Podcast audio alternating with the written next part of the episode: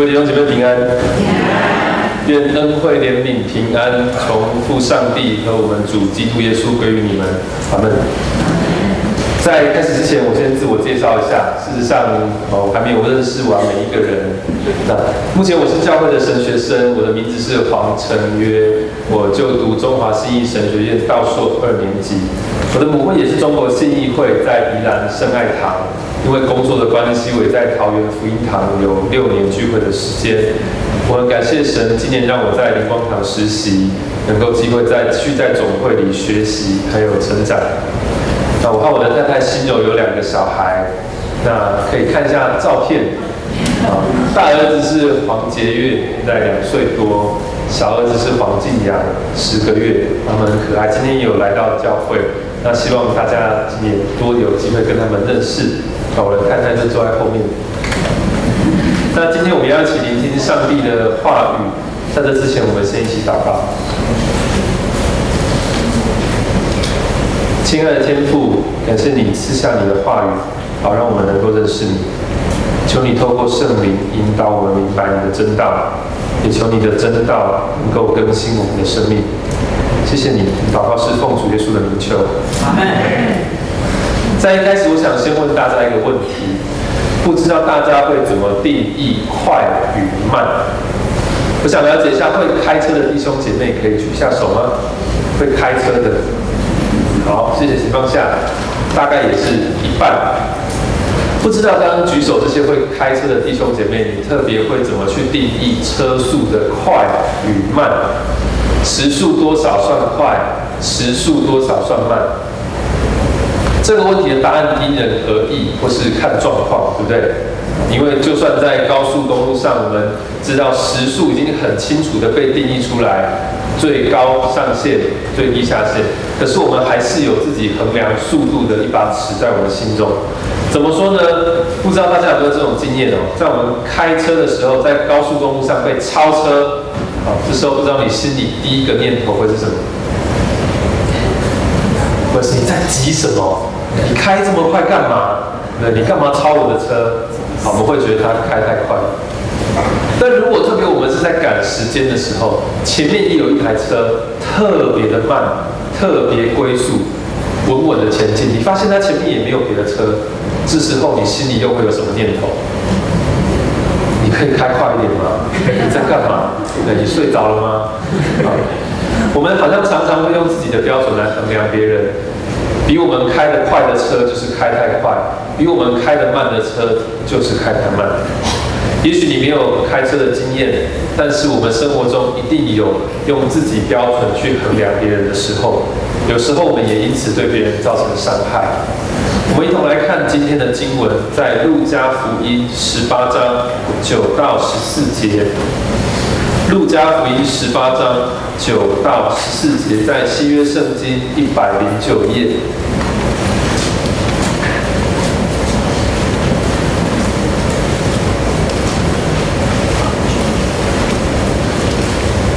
加福音十八章九到十四节，好，翻到请我们同声来读，请。耶稣向那些仗着自己是艺人、藐视别人的，设一个比喻，说有两个人上殿里去祷告，一个是法利赛人，一个是税吏。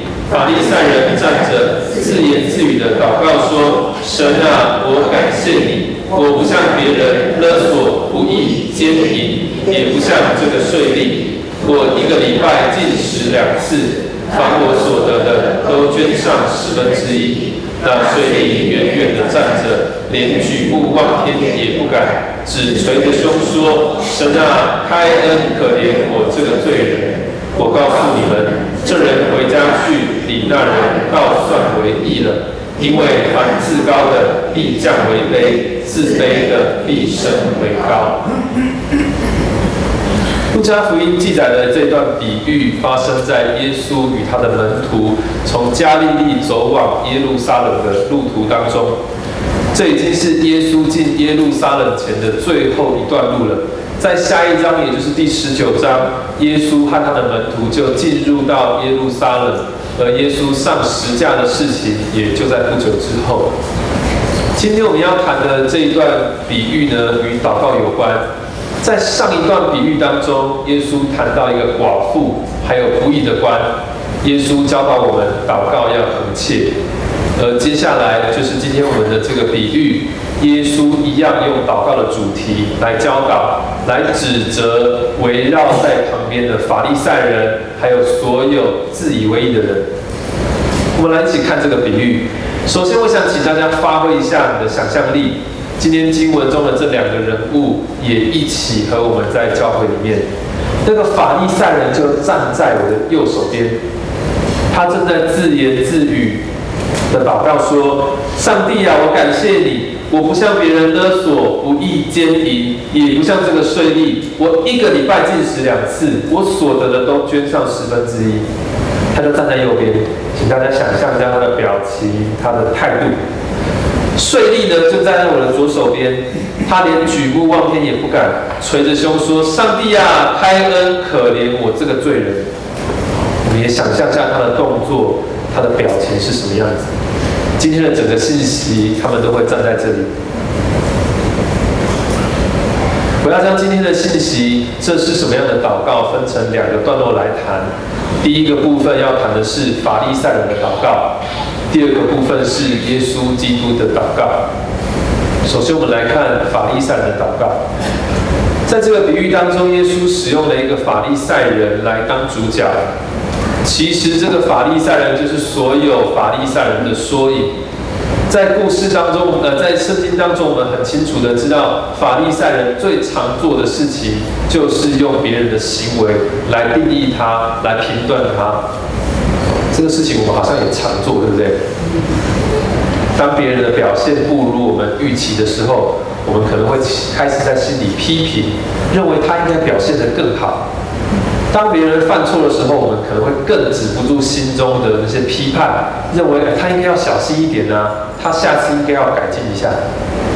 当我们心中慢慢的被这许多的应该、不应该、应该这样、不应该那样的声音充满的时候，我们常常是用自己的标准在衡量别人。我们有时候会心生骄傲，心生轻蔑，甚至不知道我们心中会不会有这样的声音出现。如果是我，我才不会像他那样。如果是我，一定可以做得比他更好。身为基督徒，甚至是资深的基督徒，我们会不会常常引以为傲，觉得啊，我认识主的年资比较久啊，我参加了各个聚会啊，跟弟兄姐妹相处融洽，我对圣经也了解很多。然后我们就轻看那些刚信主，就是年资没有我们久的基督徒。觉得他们祷告不够恒切啊，聚会不够稳定啊，对圣经的了解不够多，但是我没有发现自己心里有骄傲。身为教会的基督徒，我们是不是认为所有人都应该跟我们一样遵守圣经？我们就拿着一本圣经到处打人，特别是在最近，我们是不是常常去批评同志、批评支持同婚的人，但是没有注意到我们自己心中的骄傲？身为教会的基督徒，我们是不是在新闻或是报纸一看到一些非基督徒一窝蜂的参加他们的宗教活动，我们就开始指责啊无知啊愚笨啊，他们在连信什么拜什么都不知道。我们是不是这样子？但是没有注意到我们心里的骄傲。当然了，身为一个职业罪人，我们都是同业工会，对不对？们早就受过长期的训练，不会这么轻易的在言语表情上表现出我们的骄傲。比如我们要论断一个人，我们都可以安慰自己说：没有啦，我没有在论断他，我只是在表达我的想法，你听听就好。是这样子吗？我们好像常常可以瞒得过别人，但是在自己还有上帝面前，我们的骄傲是一览无遗的。回到圣经当中，我们看到这个法利赛人非常的得意哦，他认为自己符合了上帝所有的标准，他可以说是非常努力的要求自己去达成。首先，不该做的事情他没有做。这个法利赛人引述了一段他从来没有做过的事情，没有犯过的罪。他说：“我不向别人勒索，不义奸淫。”他认为自己做的非常好。再来，该做的事情他也一件都没有少。他不仅严守十一奉献，还遵守旧约律法中所规定的禁食祷告。但是他也超越了旧约所规定的一年一次的祷告的次数，他光一个礼拜就要进食两次，来表示他的敬虔。这样子一个遵行上帝律法的人，他有错吗？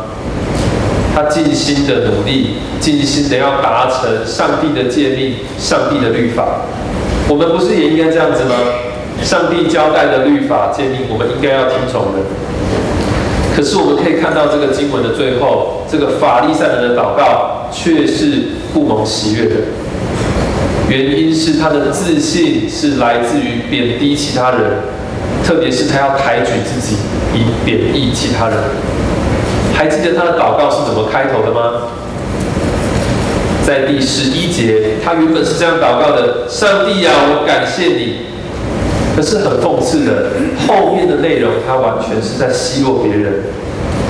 关键在于他所说的一句话：“我也不像这个税吏。”十一节，他说啊：“我才不像这个税吏一样啊！他不但替罗马政府向犹太同胞征收税款，私底下做了多少肮脏的勾当，我们都知道的。身为一个犹太人，我这样子指责他、谩骂他、鄙视他，也是应该的吧？”这个法利赛人在祷告当中称呼税吏为这个税吏，他的目的是要划清界限，表达自己是干净的、清洁的。他不但认为自己好的不得了，而且和这个税吏是完全不同的人。他其实特别想要借着这个肮脏又黑暗的税吏来凸显自己的光明、自己的显赫。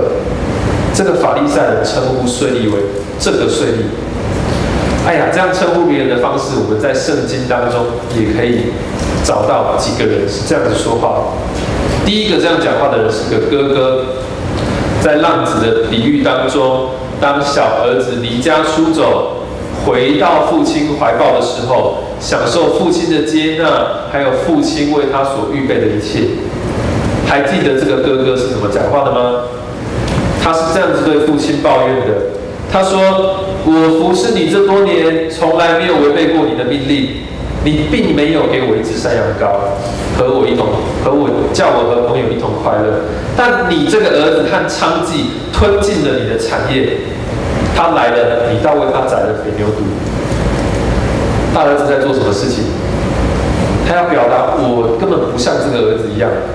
你看看你这个父亲，你在做什么？”他不但控告他的父亲，他也在表达切割关系。这个，这个儿子。第二个这样讲话的人是个丈夫，也都是男生哈。在创世纪三章，当上帝问亚当：“谁告诉你赤身肉体呢？莫非你吃了我吩咐你不可吃的那树上的果子吗？”亚当怎么回答？你所赐给我与我同居的女人。他把那树上的给果子给我，我就吃了。亚当用这样的一句话来形容他的太太：“你所赐给我与我同居的女人。”他在指控上帝把责任推给上帝的同时，也在跟他的太太划清界限，表明他所做的与我无关。我会犯错，都是他害的。这个法利赛人自以为意，他相信自己完全依靠自己。他藐视别人，把别人当作不存在，当作是没有的一样。他犯的罪还不知道，以为自己没有被罪恶圈在当中。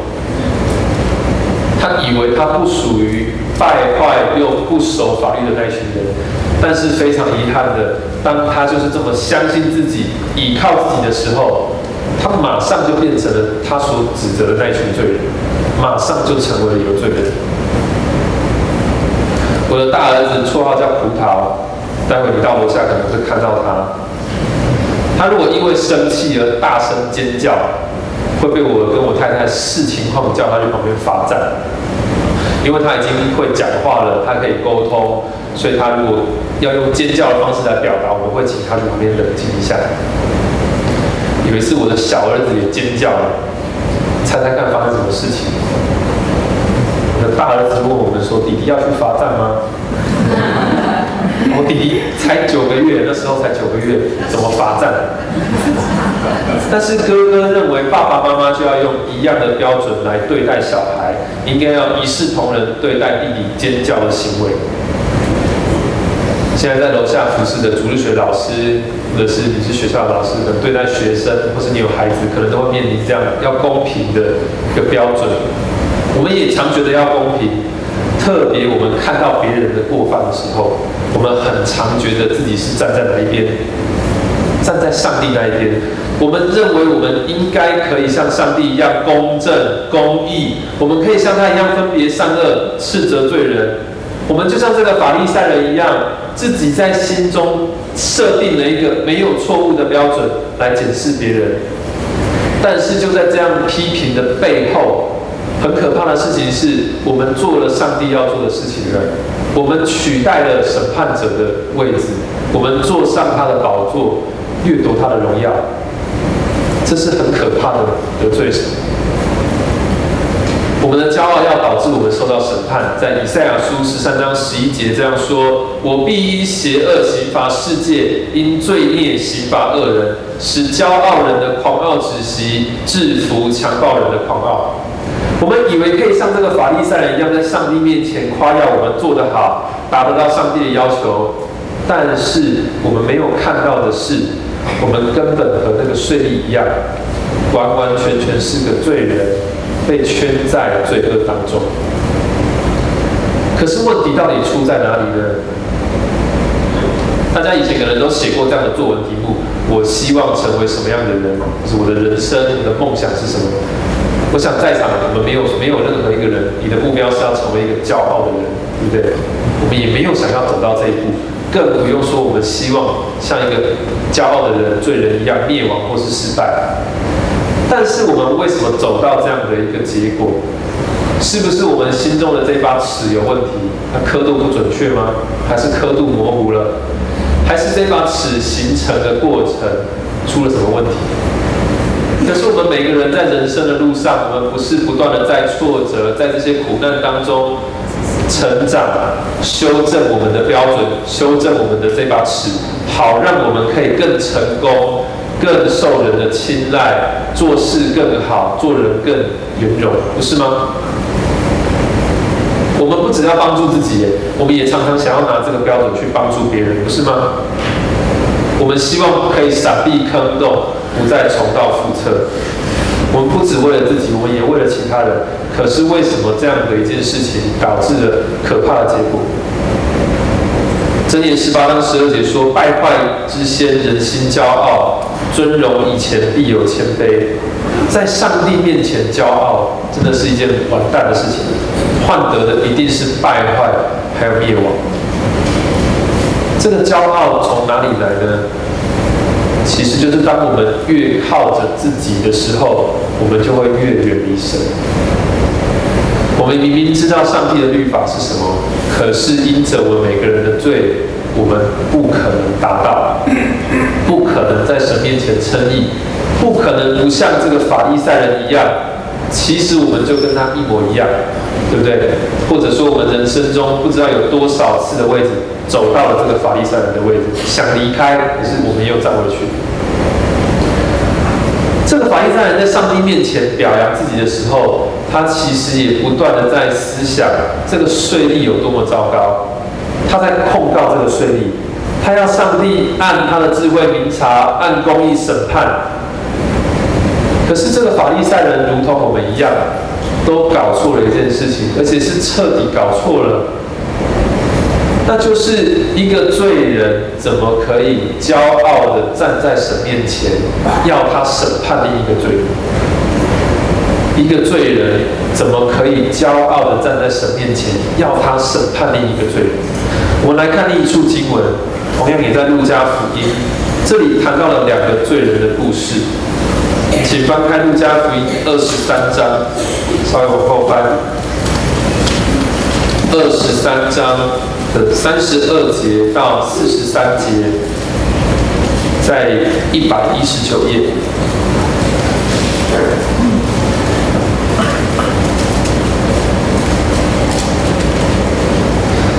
翻到由我来读，弟兄姐妹请听。又有两个犯人和耶稣一同带来处死，到了一个地方名叫独楼地，就在那里把耶稣钉在十字架上，又钉了两个犯人，一个在左边，一个在右边。当下耶稣说：“父啊，赦免他们，因为他们所做的，他们不晓得。”兵丁就研究分他的衣服，百姓站在那里观看，官府也嗤笑他说：“他救了别人，他若是基督，神所拣选的，可以救自己吧。”兵丁也戏弄他，上前拿醋送给他喝，说：“你若是犹太人的王，可以救自己吧。”在耶稣以上有一个牌子，写着：“这是犹太人的王。”那同地的两个犯人有一个讥笑他说：“你不是基督吗？可以救自己和我们吧。”那一个就应声责备他说：“你既是一样受刑的，还不怕神吗？我们是应该的，因我们所受的与我们所做的相称。但这个人没有做过一件不好的事情，就说：耶稣啊，你德国降临的时候，求你纪念我。”耶稣对他说：“我实在告诉你，今日你要同我在乐园里了。”这段经文叙述，当耶稣和两个强盗一起被钉在十字架上的时候，有一个强盗讥笑耶稣说：“你不是基督吗？你可以救自己，也可以救我们吧。”这时候，另一个强盗是怎么回应他的？他说：“你既是一样受刑的，还不怕上帝吗？”我们是应该的，我们所受的与我们所做的相称。一个罪人可以骄傲的在上帝面前要上帝审判另一个罪人吗？我们可以这样做吗？马丁路德有句话是这样说的，他说：“我们是乞丐，这是正确的。意思是我们人在上帝的面前只能领受，我们可以提供给上帝的是什么呢？”大家可能想到，我们可以提供给上帝的是赞美啊、奉献啊、诗歌啊、祷告啊。马丁路德说，我们唯一能提供给上帝的，只有我们的罪。如果哪一天我们现场所有的人，我们很不幸的都家道中落、事业失败、家破人亡，全部当乞丐去了。而且我们不是在这里当乞丐啊，我们可能在脏脏的巷弄小街里面当乞丐，在地上乞讨。这么寒冷的冬天，我们可能只有一个厚纸板在地上，另外一个厚纸板当被子。我们在那个处境很凄凉的时候，还会不会彼此嘲笑？谁穿的比较破烂？谁比较肮脏？谁讨到的钱比较比较少？会吗？不会的。因为我们的状况都一样凄惨。马丁路德说：“当每个人忘记自我，不以自己的天恩赐而骄傲的时候，他就当以身作则，把别人的弱点、罪过、愚昧都看成是自己的一样。他不应当自吹自擂、妄自尊大，也不应该唾弃或是蔑视邻舍，好像自己就是别人的上帝，或是与上帝同等一样。”因为上帝的全能理当为上帝所独有，人若是傲慢鲁莽，忽视了这件事情，就是强夺。第二个部分，我们来看耶稣基督的祷告。比起这个法利赛人，真正有资格站在神面前的艺人，只有基督耶稣。其实事实上，除了耶稣基督以外，我们所有人都应该被控告。的确，当耶稣基督再来的时候，他的确要来审判我们。但是他第一次来的时候，也就是一个多月前我们庆祝圣诞节的原因，耶稣第一次来却不是站在那个法利赛人的位置，在神面前要控告定罪罪人。而且，即使耶稣被众人唾弃、谩骂、攻击、伤害、逼迫，任凭我们这些罪人掠夺审判者的角色。在神面前控告他的时候，耶稣基督在十字架上仍然要为那些定死他的人祷告。在三十四节，我们上段读的经文，他为我们这些罪人说：“父啊，赦免他们，因为他们所做的，他们不晓得。”耶稣基督抛弃了父上帝的形象而虚己，成为仆人来到我们中间。以我们的样式出现，以奴仆的样式出现。他背负我们的罪，如同那个税吏一样被罪人控告。但是不同的是，这个税吏是为了自己的罪向上帝祷告，基督耶稣是为了我们的罪向上帝祷告。刚刚说的这句话，不知道大家有没有特别的感受？耶稣基督是为我们的罪向上帝祷告，耶稣基督为我们祷告。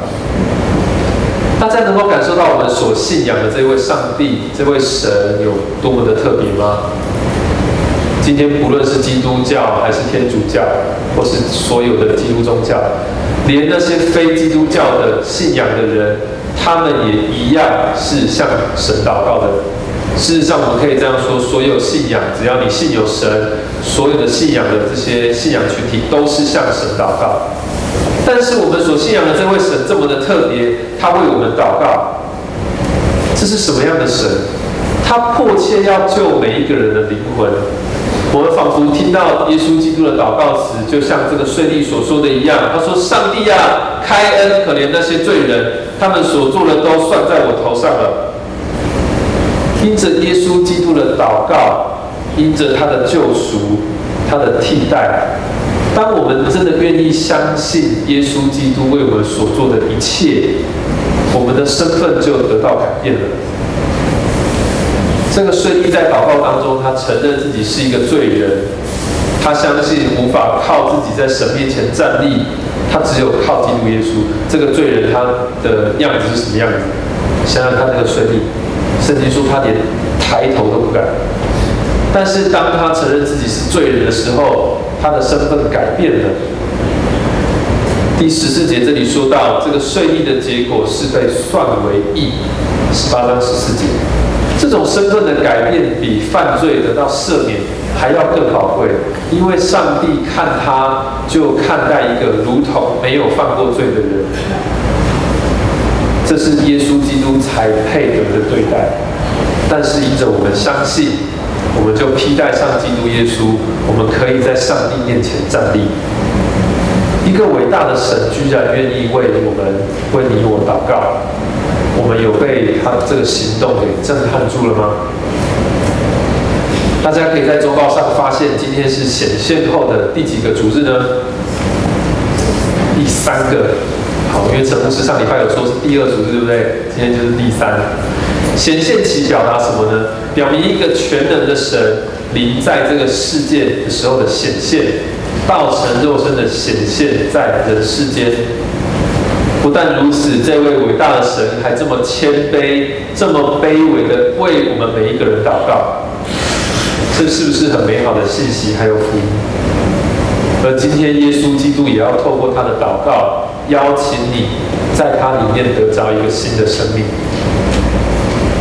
首先，耶稣基督的祷告要邀请你依靠他来挣脱罪的辖制。我们的罪性会使我们不断的产生对别人苛刻又骄傲的态度，这是避免不了的，也一定会使我们自己招来罪的控诉，这又影响我们，又辖制我们的罪，我们挣脱不了，只有靠耶稣基督才可以挣脱。但是我们这一辈子大概得挣脱又被束缚，挣脱又被束缚，我们一直在跟自己的罪打仗，但我们可以依靠耶稣。第二，耶稣基督的祷告邀请我们可以依靠他，拥有改变心态的契机，使我们可以在心中长出谦卑的果子。这个世界还是一样一如往常的败坏，但是它可以使我们用完全不一样的眼光来看这个世界。眼光的改变，是因为耶稣基督先使我们用不一样的眼光来看自己。看自己很好吗？不，就是看自己是该死的罪人。我们都是需要改变。第三，当我们再一次又一次的发现达不到律法的要求，感到沮丧无力的时候，耶稣基督的祷告要邀请我们倚靠他来面对每一次的无力。今天敬拜的诗歌有一句歌词是：“我呼求你时，你必应允我。”鼓励我，使我心里有能力。耶稣基督告诉我们说：“没有关系，我还在这里，我从来没有离开过，我可以了解你的软弱。”我一直觉得我是一个很自我中心又很骄傲的人，虽然我很不愿意这样说，但的确是。我常常发现上帝好像因此要透过一些事情来提醒我我的骄傲，也攻击我的骄傲，所以我要分享我的两个经历。我对我的妻子常常是很严格的，虽然我很有很不愿意这样说，但我常常会放大她做错的一些事情。某一次我太太开着我们家的汽车撞了，撞到电线杆了。我就不调查有哪些弟兄姐妹撞过车了，把车撞出一些伤痕。我当下真的非常非常生气，啊，我很难接受为什么开车这么不小心，然后这么没有注意到。但我更难更难回答的问题是，我自一直问自己，我还可以再相信他吗？我还可以再放心的让他开车吗？这很真实的，我纠结很久。即使我跟他道歉，我说我跟我跟他我跟他原谅他了，说没有关系，放心吧，我还是好生气。但是大家知道我什么时候才终于可以放下我的怒气还有骄傲？什么时候？我也撞车的时候。哦，讲话的人，我们暴露自己了。就是当我自己在开车，我也撞出那些伤痕的时候，我才发现我自己多么需要被。包容啊，被谅解啊！我多么不想要被指责啊！当别人做错事，当太太撞车的时候，我多希望他给出一个交代，告诉我下次再也不会撞车了。但是我撞车的时候，我根本不想回答这个问题。这时候我才发现我这么骄傲，紧抓住别人的错，不愿意放松，不愿意放开他。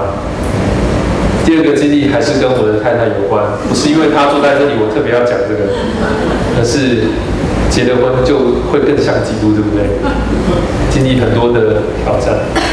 我太太常常要一个人照顾两个小孩，很辛苦。我在学校要上课，有服饰，要开会。有时候太太顾孩子太累，顾到快睡着，她会把眼镜就放在旁边，然后就就睡着了。那是小孩可以摸得到、拿得到的一个狩猎范围。我其实看到眼睛出现在那里，我会很担心。我会担心小孩一手抓来，啪，肢解拆坏了，所以我没有办法接受眼镜被这样子摆放。我心里就开始在想，如果是我，我才不会这样子放眼镜，我才不会这么大意。甚至虽然我知道修眼镜很贵，但是我心里还是会想，你就继续放啊，哪一天被弄坏，你就知道不可以这样放。但是呢，戏剧性的就是有一次，我把我的眼睛放在某个我觉得安全的地方，我的孩子大儿子葡萄，超乎我们想象的爬到一个他爬不到的地方，把我安置在高处，眼睛拿下来，啪折断了。我刚才真的很生气，我生气的对象是这个儿子之外，我也对上帝生气。我对上帝说：“我这么小心，这么谨慎，你让我的眼睛坏掉了吗？”其实我更气上帝的是，你让我的眼睛比我太太早坏掉吗？但是这样的事情其实就一再的发生。当我越觉得自己谨慎小心的时候，上帝好像特别要告诉我，你不会，你的事情不会照你所想象的发展。你谦卑一点吧。就在一次一次这件事情当中，我知道我真是个罪人，真是个骄傲的人。可是我没有办法很快的、完全的成为一个谦卑的人，我还是对自己失望，我对自己这种伤害性的态度还有情绪失望。我觉得没有办法。我们是不是也常面临这样子的考验？发现自己一直在犯罪的处境里面，很难脱离，软弱无助。但弟兄姐妹们，今天我们一起来思想，怎么样回应耶稣基督的邀请。我们可以不用成为这个法利赛人，不用为了在在意别人、赢得别人的掌声或是目光而努力，或是依靠行为来赢得上帝的喜悦。上帝不是看我们做了多少，做的有多好，因为基督耶稣已经为我们成就了一切。我们今天可以放心的成为这个税吏，我们不用害怕没有做好得到别人的批评，因为上帝不是看我们做多少。做的多不好，因为基督耶稣已经为我们承担一切了。我们可以不再依靠自己辛苦的为自己、为别人打成绩、打分数，因为我知道我做不到的，别人也无法全部做到；别人做不好的，其实我也没有办法全部做好。我们一样软弱，但即使是这样子，耶稣基督还是成为我们的代祷者，他成为我们在上帝面前最好的代求。愿我们每一个人都可以从基督耶稣为我们祷告，来明白这一份珍贵的爱。当我们觉得累、觉得痛苦、觉得无助的时候，都能想起他是那位在上帝面前为我们祷告的主耶稣。回顾一下今天的信息，我们先从第一个部分法利赛人的祷告来审查自己是不是常犯下骄傲的罪。